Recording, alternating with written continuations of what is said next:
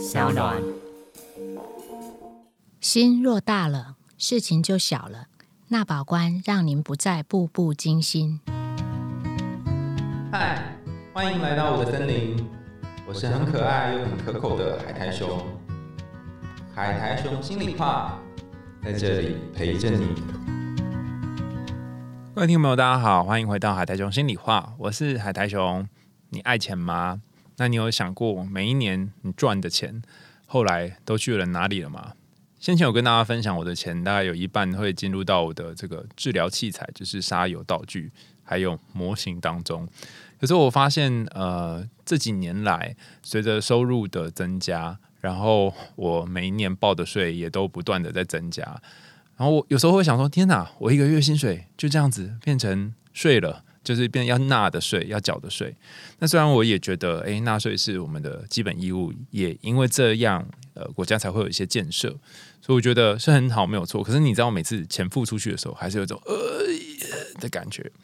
那这些年来哈，后来我找了经纪人之后呢，诶，他们就想尽各种方法，让我可以不要在每个每年度都需要缴这么多的税，因为诶，有很多美高可能都不知道，就乱乱按一通。我又是一个没有办法处理这种小细节的人，所以我非常非常感谢我的经纪人跟经纪公司。答案是。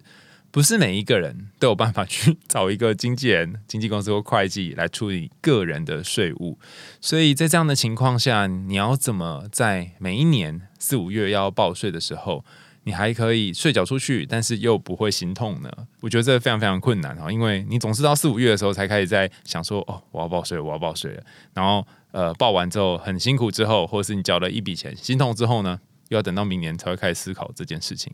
尤其在税法很多地方是我们不太了解的，也不知道它背后是怎么运作的。那因为法律是保护懂法律的人，所以我这一集呢就是在想，哎，我们有没有可能找一个方式哈，就是在他们这个呃报税忙季完之后，然后明年很快又快要到了哈，之前来跟大家说说，呃，怎么样去。理解你到底报了什么样的税，然后有没有什么权益是你睡着了，然后哎，其实你不需要缴这么多，可是你却默默的交了三四倍的 double。那今天要跟大家介绍这位大来宾呢，是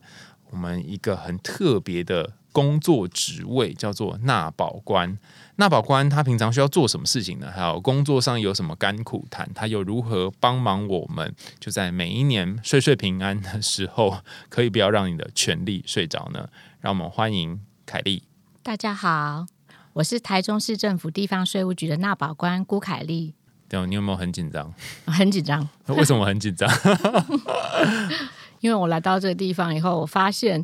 嗯，海苔熊之前的主题都是一些非常感性。然后就是很知性的一些东西，就可以替我们解惑啊，可以替我们心灵探索。所以我来到这里的时候，我觉得压力很大。你就是说啊，你要来跟我们讲这个很硬的主题，对对对对对。可是我刚刚在一开始跟你聊的时候，我也觉得蛮感动的。就是你做工做这个工作到现在，呃，你有曾经帮过什么人吗？有，真的有。就是因为。在这个地方哈，你会发现人家说身在公门好修行嘛，在这个地方我们哈很就是很希望就是能够帮助到纳税人，就是因为他们对法令真的有时候真的是不懂。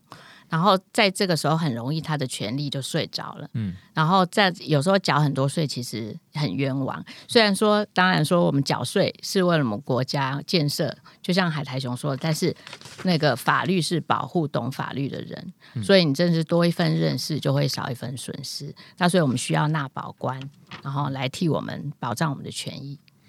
所以，我记得你是不是有曾经帮一些呃，可能是继承遗产啊，然后他不知不觉就继承了遗产的的呃，应该算是那叫什么鳏寡孤独嘛？嗯，是。呃，然后协助他们去处理税务的事情，尤其在他们不懂的情况下。对，嗯，我有一个印象很深刻，就是在一个一个暴雨的。有一天，好，然后就是拍电影都会有一个暴雨的开场，对对对对对，对 那那天就正好雨，外面雨下的很大，然后来了来了一位老太太，哦，她的那个那个头发很凌乱，然后眼眶凹陷的眼眶，我还记得，就是脸上湿湿的，不知道是泪是雨这样子，然后所以那那幕我们就觉得说，啊，他一定有什么事情好在心里，然后他就抓着几张皱皱的缴款书。然后我们当然，我们纳保官就赶快就是上前去关心，说他是什么情形，那他也支支吾吾就说不清楚，然后就经过反复的了解，才知道他是就是又被克了一些税。那他的原因就是因为他他一忆起说他那时候就是三年的丧子之痛，他就是他的小孩开着那辆车子，然后就是发生车祸，然后所以之后呢，他就办了限定继承。那限定继承的话，就变成说财产它就继承起来了，所以就变成儿子的财产。对，就是就是那辆车，然后所以那辆车他就继续的课税，然后所以他就觉得很担心，他也他可能太伤痛了，所以他就没有去处理。就是没有及时的去处理这件事情，然后后来等到他发现的时候，可能已经移送执行或什么，有法院接到法院通知什么，然后之后他才想到，哎，猛然想起说那个车子的事情没有处理，然后所以他才来找我们，然后我们就赶快帮助他，就去寻找各种的线索，然后帮他追查，才发现哦，那台车是还扣在警方那边，所以说他这些税啊那些都是可以，就是就是可以取消掉。然后就叫他不用担心，但是那时候看到一个老母亲这样子很无助的时候，你真的会觉得说，你能够帮他一点，然后你就会觉得那那种心里面就会得到莫大的安慰，就是觉得说，嗯，我们可以这样子帮助人，这样子。哎，其实你如果已经经历这丧子之痛，然后还要被国家课税，有点像是你已经跌倒，还要有人被踩你一脚的感觉。对对对对，那个时候你也不知道找谁帮忙，然后身边可能跟你同样年纪的也通通都不懂。那家里面唯一懂的，假设是他儿子好了，啊，结果他也死了。对，那那你要怎么办呢？好像也也很困难。嗯，但总之就是我得要，我得要付这笔费用。对，因为是说他限定继承是那台车。那车会衍生税捐嘛？哦，对对对对对对，哦，这样是这样是这样是这样。那车会衍生税捐之后，然后这个税捐是我要付钱，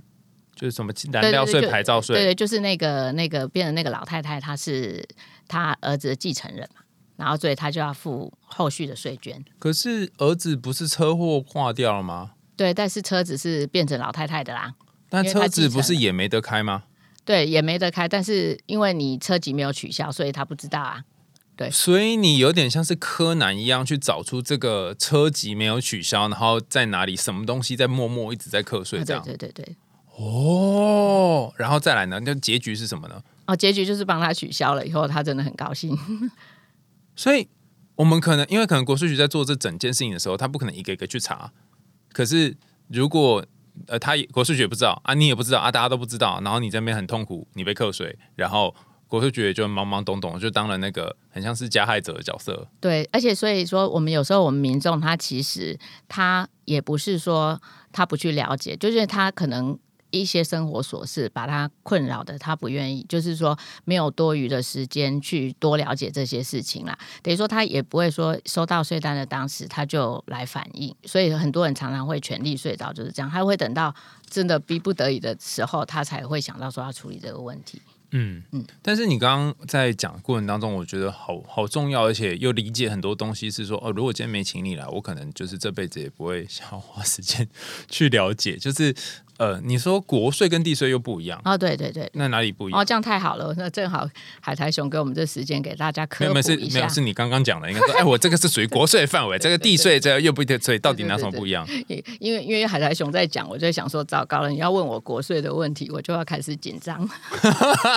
这国税要先跳过这样，是，但你可以至少可以先说一下有什么差别。好，我们说一下哈。就是我们有财政收支划分法的规定，我们分为国税跟地方税。那国税呢，就是中央政府好，中央政府来支用的税收。嗯，然后地方税就是地方政府，所以我我们就是地方政府支用的税收。那你说至于为什么要这样分，就是它这个法令就是规定，就是它各有征收的机关，然后各有支用的方式。嗯，然后所以这国税、地方税也是由不同的，像我们国税呢，像我们比较常见的就是。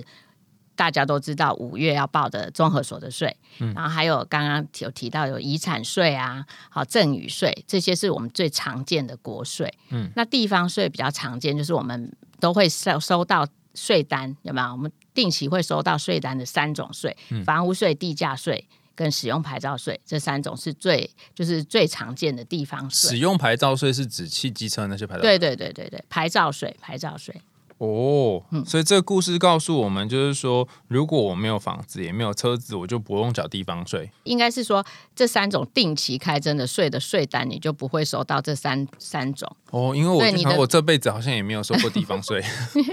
原来是这样子啊。嗯，是。所以如果我名下没有这些的财产，你就不用缴。然后你刚刚说车有车籍哦。对，就是假设你今天你要买一台车，你是不是要去领用使用牌照领牌？对，然后那个领牌是不是去监理监理机关领牌？对，那看你假设你像您涉及如果在台北市，你就会到台北市的监理站，好去领牌码。那这样子等于说，它上面你的户籍就是你的车籍，你是台涉及在台北市的人，就是台北市的车，然后就是台北市税务局会替你收那个。哦，那如果今天呢？牌照税。如果今天。呃，有你看，我觉得这件事情就是越聊才越知道。今天有一个二手车，有有一个二手车主阿猛，然后阿猛呢，他卖了一台车给我。嗯，那呃，他人在高雄，假设是这样哈。然后我是我在我是台中人，然后我跟阿猛买了这台车。那这台车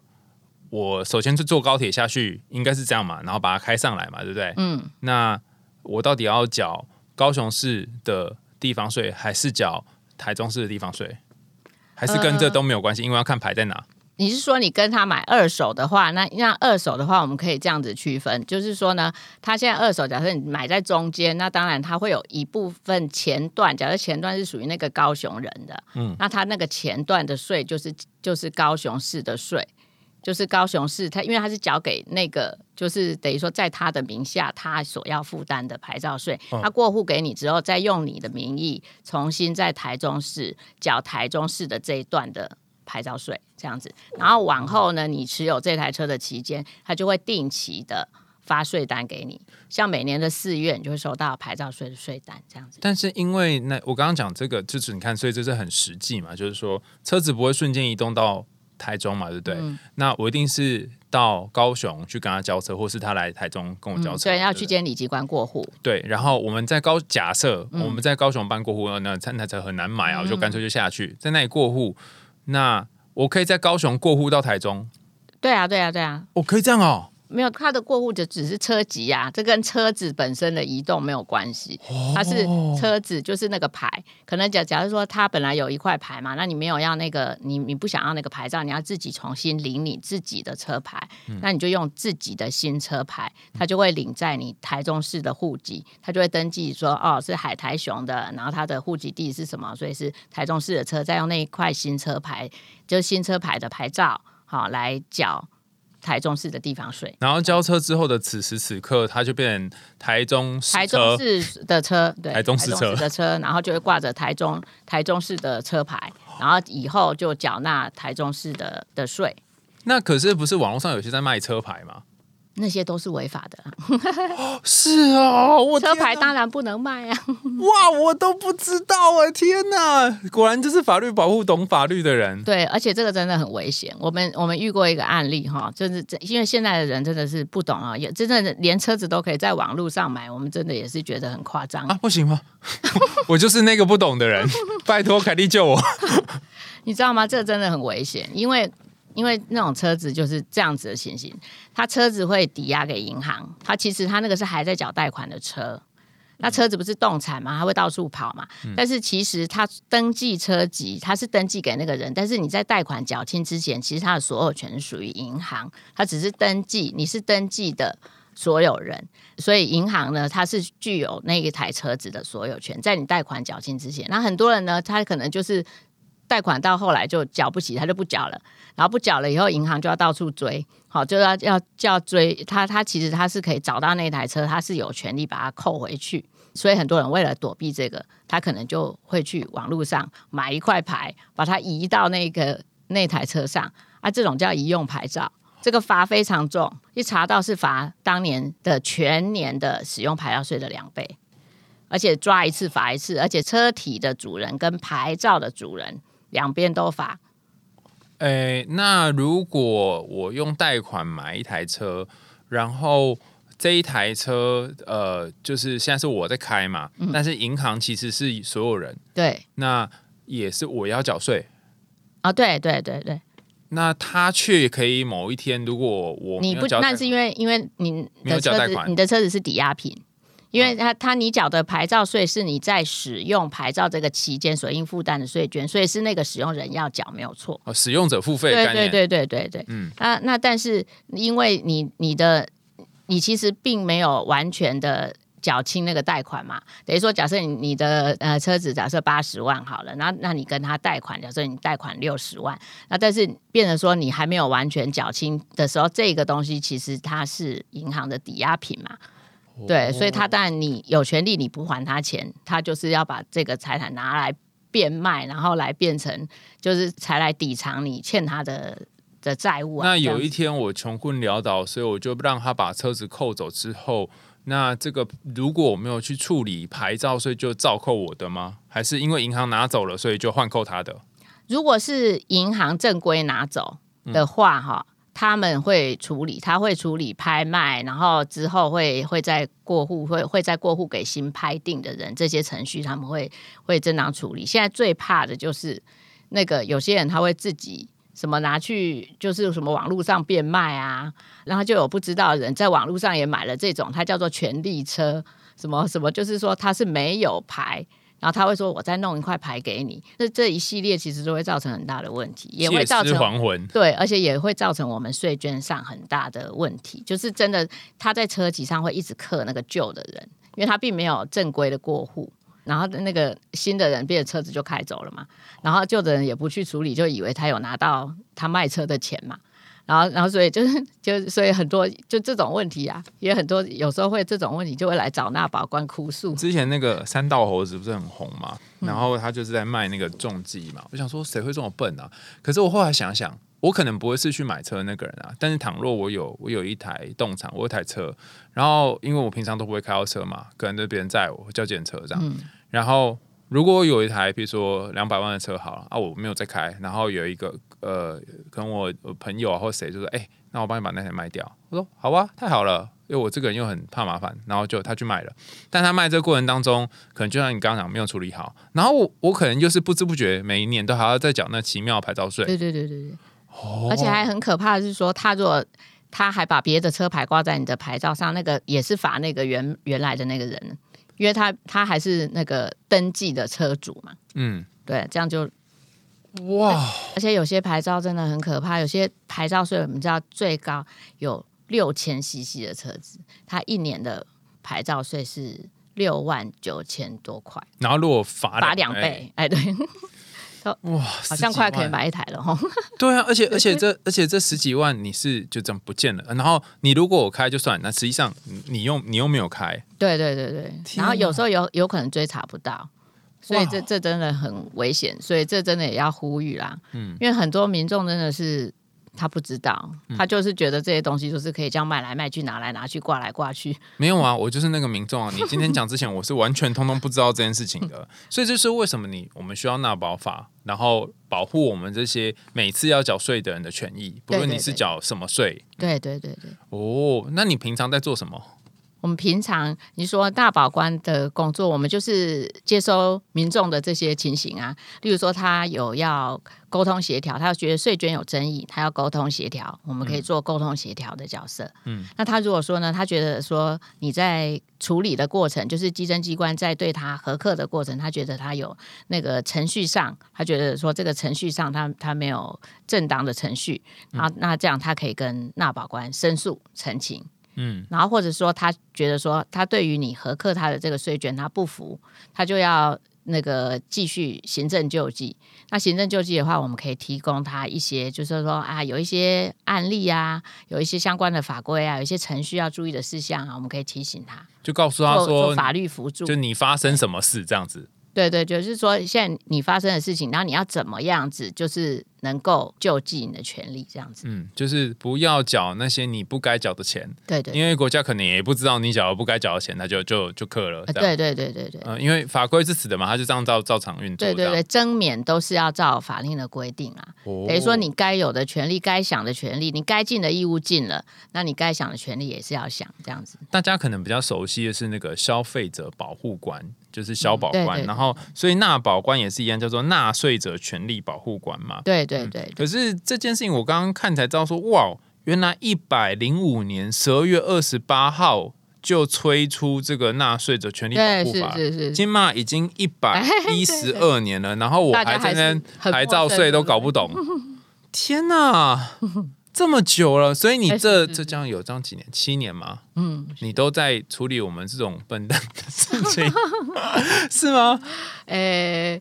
也也不是说那个啦，因为有时候真的那些纳纳税人为了生活而奔忙，真的太忙了，嗯所以所以其实这是政府的责任啊，就是说政府有责任让民众。打开民众的视野，就是说让民众就是要保障他知的权利，不要因为他不知，然后他就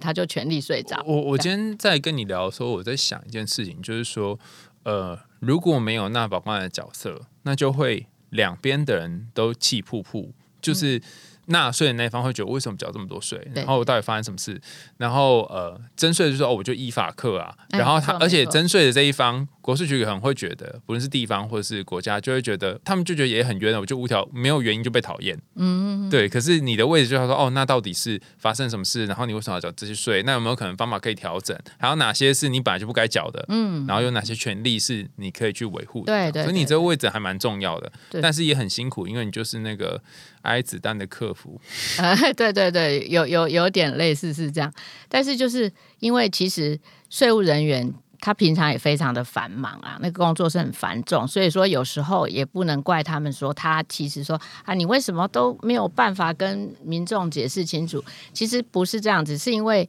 民众有时候他们会用他们自己的语言。然后呢，那个税务人员他可能也有他自己的语言，所以这中间需要有人去拉近他的距离，你是通译翻译两边的，对对对。你最常一天收到的那种电话，或者是他他想要咨询的，通常是像什么问题啊？其实大部分就是那个他会发现说，诶，为什么？呃，假设说我的房子啊，我的土地明明就是跟假设跟我们隔壁的都是一样的使用，一样的平数，诶，为什么我的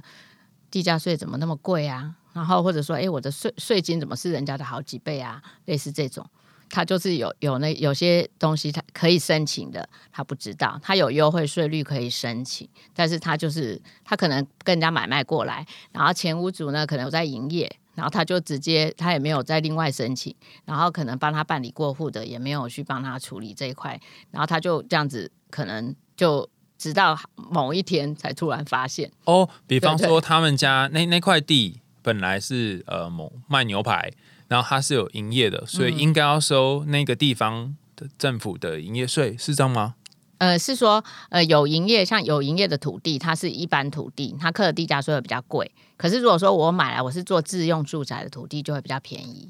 哦，还有分哦，的对税率有分，所以有分 营业地跟自用地。对对对那那个农用跟工厂又不一样。对对对，农用工厂又是另外一块。就是如果是农业用地做农业使用，它现在是呃，它现在等于是免地价税啦。然后如果是工厂，就会有另外一种税。对，工厂它有它有工厂用地的税率。那如果我买的时候，它是一个假设，我买的时候是个农地，嗯但不孝商人把它盖成一间房子，嗯，然后我进去里面住，它就是变成理它概念上、使用上就是自用地，是吗？嗯应该是说，如果是农用的，我们是另外另外说啦哈，就是说，嗯、农用土地的话呢，它是因为它做农用，这个这东西很明显嘛，就是说你如果没有做农用，基本上就是要课地价税。那如果是同样是要课地价税，它又区分为说它是一般的土地还是自用住宅用地。那自用住宅用地的话呢，我们的条件就是说你要有。土地所有权人的本人、配偶或直系亲属要有设立户籍在里面，不能出租、不能营业，这个才叫做自用住宅用地。然后，但是你还是透过一个，还要透过一个申请的手续，不是说我这样用，政府就会知道这样把你克，那这样子我会被罚钱吗？因为呃呃不会，嗯，就是只是说你要去把它申请成另外一种。对对对，就是说你要不然你就会一般用地的课税会比较比较高。那我怎么样才能够当你这种普度苍生的角色呢？还是一般人怎样会进到这个普度苍生的角色？你呃没有这嗯纳保官就是等于说我每一个像我们我们刚刚有说到国税、地方税嘛，就是那那些。机关都有设纳保官呐、嗯都有都有设纳保官，然后都可以帮助大家。然后这些纳保官的那些联络方式啊，也在财政部的网站也都有。所以其实说你得要做相关税务有一段时是间，是是是，然后呃，等于是很有经验的人这样哎子，对对对对，然后才能够当纳保纳保官，不是说哦，我今天就是可以空降直接当纳保官。哎是是你最常收到的，就像刚刚讲这个，跟他税务有关嘛？因为我通常都会是是会呃，就请请经纪人去处理这件事情，但是你应该就会收到那种第一线就打来就说，我为什么缴这么多钱这样子吗？呃，有可能对。如果说他知道纳保官怎么联络，他会直接问你问题。所以很多人不知道纳保官怎么联络，呃，对，那他们怎么联络你？不不不是啊，所以他们有有的都会到现场来，嗯对，然后到到现场来的时候，然后变成说那把关，你就要出来替他服务这样子。哦，你就是他可能拿了一大堆东西啊，我那已经呃对对拿个对贼啦他他，就是一叠税单给你拍在桌上，然后呢，哎对对，哎我好，我觉得好好玩哦，就是所以此刻你会怎么样？假设我就这样，哎，你说说看啊，我为什么就是同样那个 A 心理师赚这么多钱，然后我赚的还比他少啊？为什么我缴这么多啊？为什么不用缴？然后就摊给你，对，那你要你会说什么？我就说北北，你要不要先坐下来？变北北，一秒变北北。我我好，我坐下来，你讲话嘛呀哈，想怎样哈？要说不要生气嘛，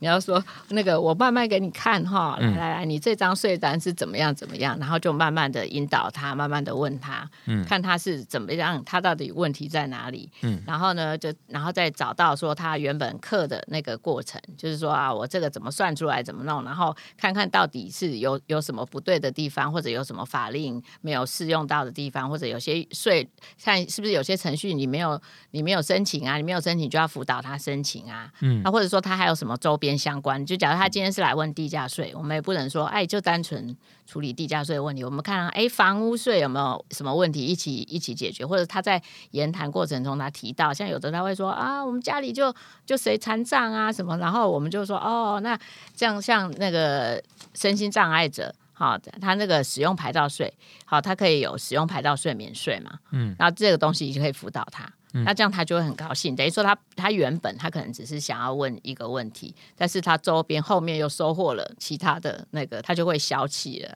他就嗯等于说他之前因为没有申请而损失的税捐，他可能有时候就不那么在意，因为你他看往后看嘛，我们人要往后看，就说往后哎，我就可以节省一些，然后而且你看有人来帮我服务，然后他就会觉得。很温馨，不会像以前那样子，就是说好像来到这边，他会觉得很茫然，他无法表达清楚表达他要表达什么，这样。嗯，就是我觉得你讲那个翻译的工作很重要，然后还有一个蛮重要的点就是说，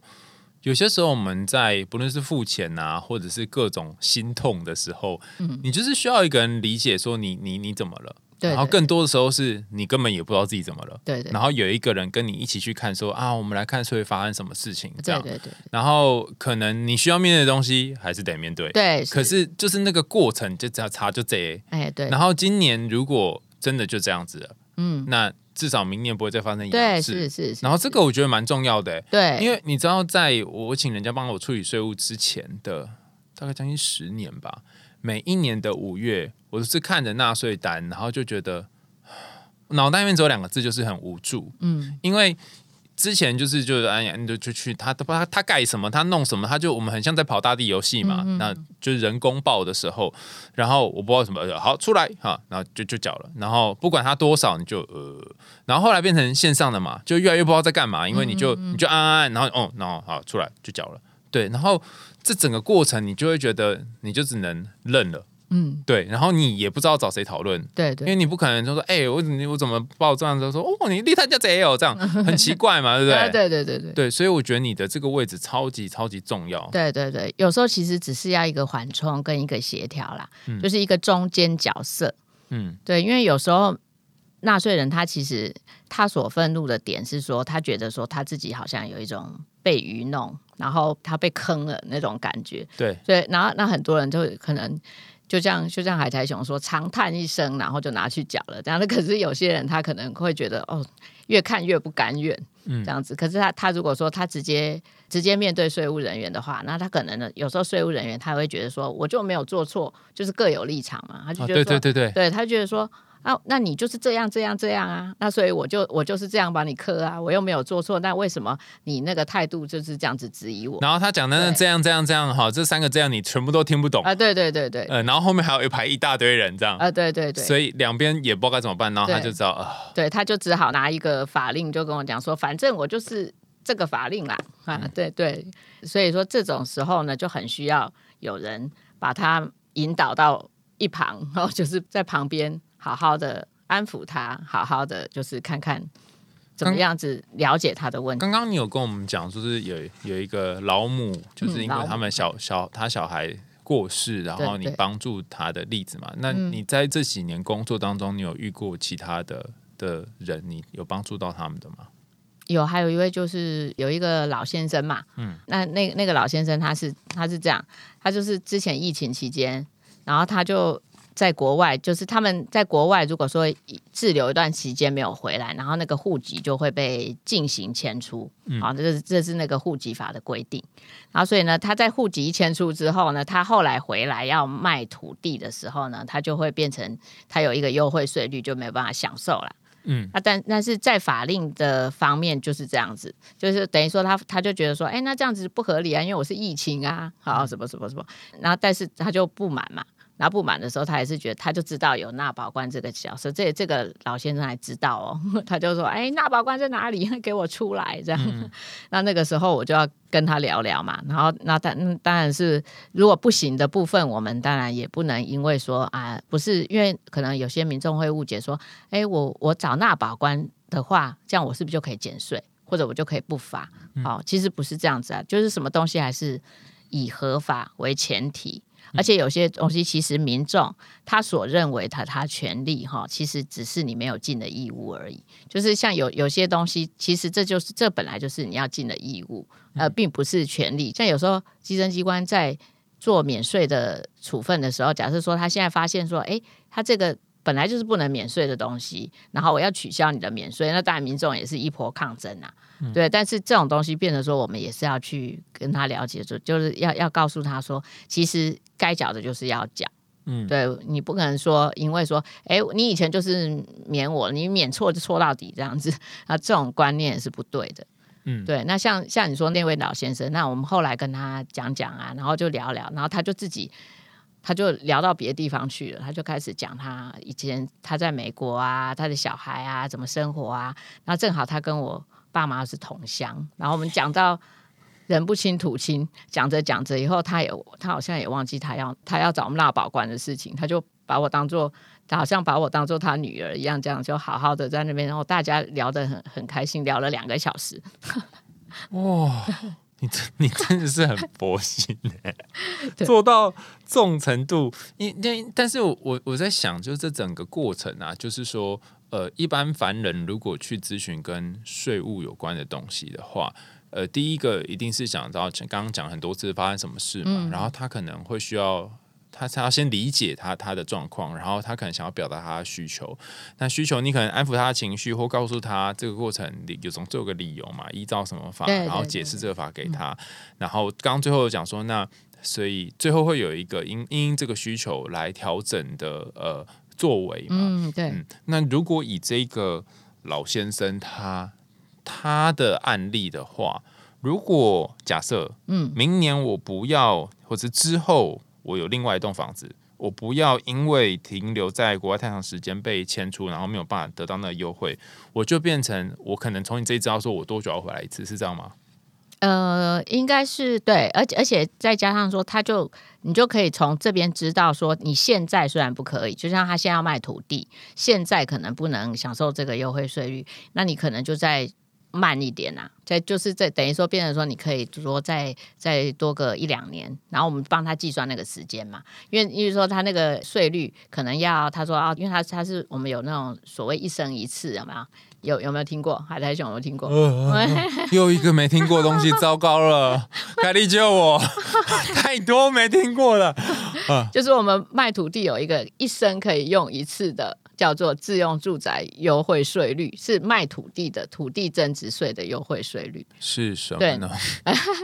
这个嗯，这个就说来话长了，反正就是如果假设我现在有一笔土地，对，然后呢，然后你出售的时候，嗯你要用这个这个税率，你可以一生用一次。但是呢，现在后面就是又有一个叫一生一屋，就是说，如果说你又符合一定的条件，你可以再一次使用，但是那个条件就稍微严格一点，就是可能说哦，你要设设设立这个在这个户籍呀、要六年呐、然后那个要要什么持有这个房地呀、五五呃几年以上啊这样子。那所以说，那个老先生他其实就是想要再一次的试用自用住宅用地，但是因为户籍在中间中断被迁走，所以造成他这期间不连续，所以他就会觉得说啊，那这样我就不能不能用哦，我都已经这么多岁，我还有那一次可以用吗？啊，对对对。哦，所以如果我要使用，我可能要在延长，不论是居住还是有啊，对对对，一段时间，然后使得我满足资格之后，我就可以使用那个一生一次的、嗯的的这个方案。对对对，一生一屋，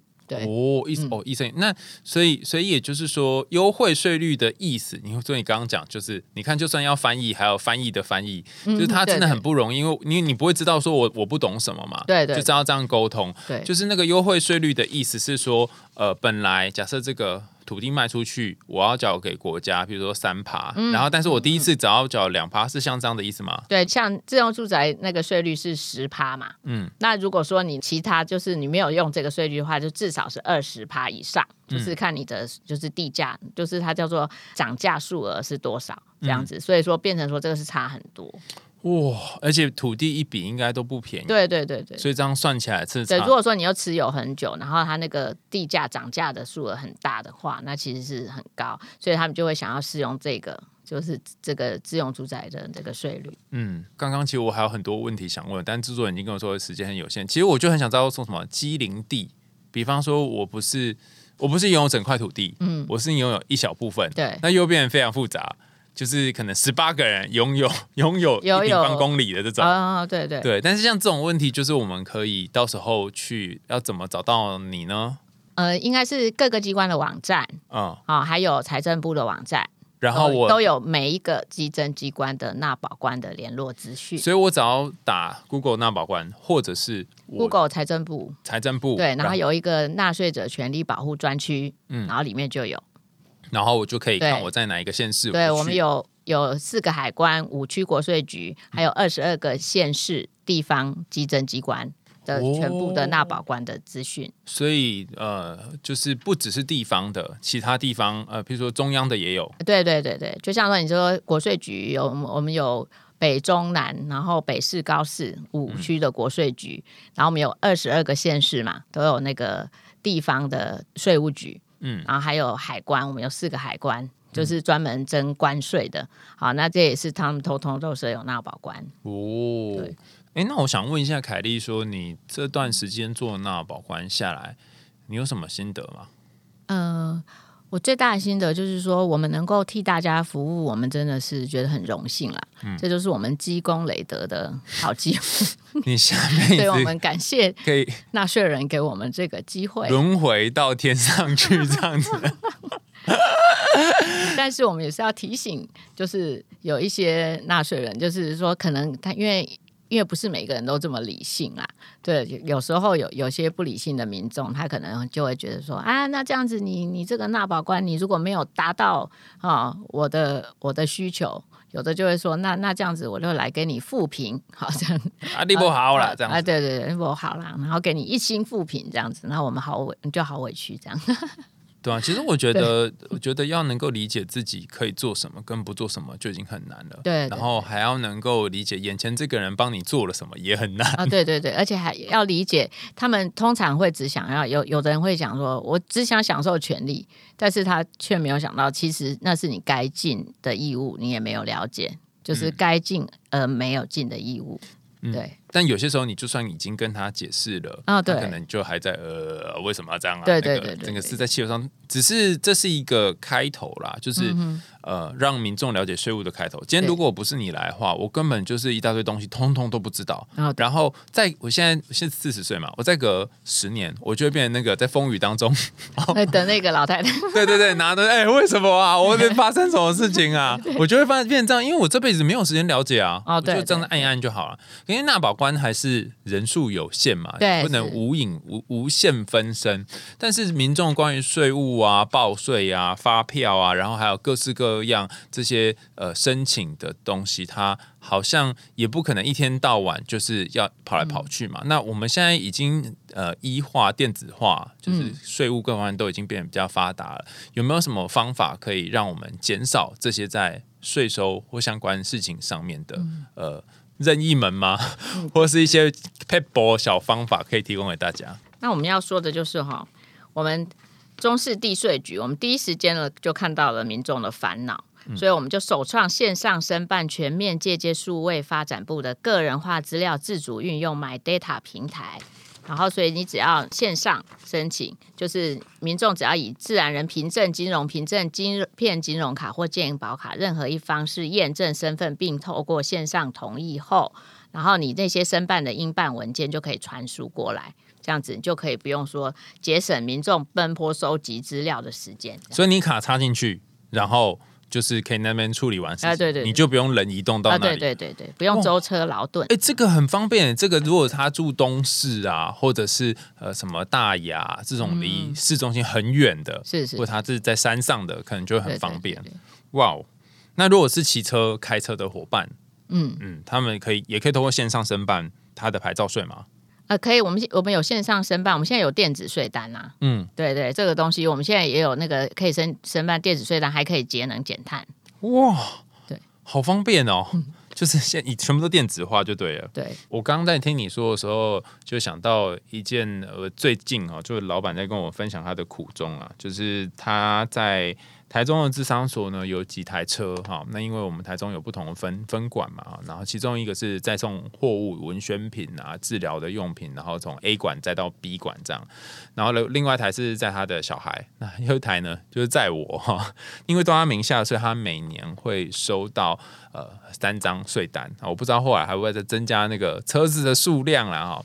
那我每次在看到这个税单的时候，因为有一次我在他车上，就是诶，怎么这么多张？我就有一种觉得，哦，这样是不是有点呃，在毁坏地球的感觉？那现在大家都很推荐节能减碳嘛，就是看能不能把它并在一起。我们有什么神奇的方案可以把它并在一起吗？呃，应该是我们最近哈有一个多车族的福音啦哈，就是使用牌照税可以一张单搞定。嗯，好、就是从今年的七月一号起，就是同一个县市的使用牌照税可以归户到同一张税单，每张税单最多是五辆车。然后所以说大家呢就赶紧在明年的一月三十一日以前提出申请，然后也可以利用地方税网络申报作业入口网线上申请，然后这样子我们就可以确保税单不漏接，缴纳更便利。如果刚刚大家听起来觉得有点冗长，然后你不太知道那是什么话，我们会把资讯放在 show note 的地方。然后，如果你真的名下有几台车，然后比如都在台中或者都在台北哈某个地方，然后你觉得很很麻烦，每次要收很多税的话，你想要一笔 B 然后刷过去就结束的话，那你可以使用这个服务。好，那以后每一年每一年它就是用这种方法只给你一张税单啊，但是在五台车以内啦哈，如果车太多的话就没有办法了。车太多就再归另外几张单，现在五五车一单。对对，五车一个单位就对了。对对 好像把它捆起来的概念。对对对，嗯，我记得我以前在呃对发票的时候，嗯就是都会用一个什么什么发票载具，然后不然就现在每次去去 Seven，他就会跟你说，哎，请问要载具吗？对呀、哈。那现在像这个发票的东西也可以用云端处理。对对对，这个哈，我们也是推广一下云端发票啦哈，嗯那以免哈，我们大家都可能曾经与千万奖金擦身而过。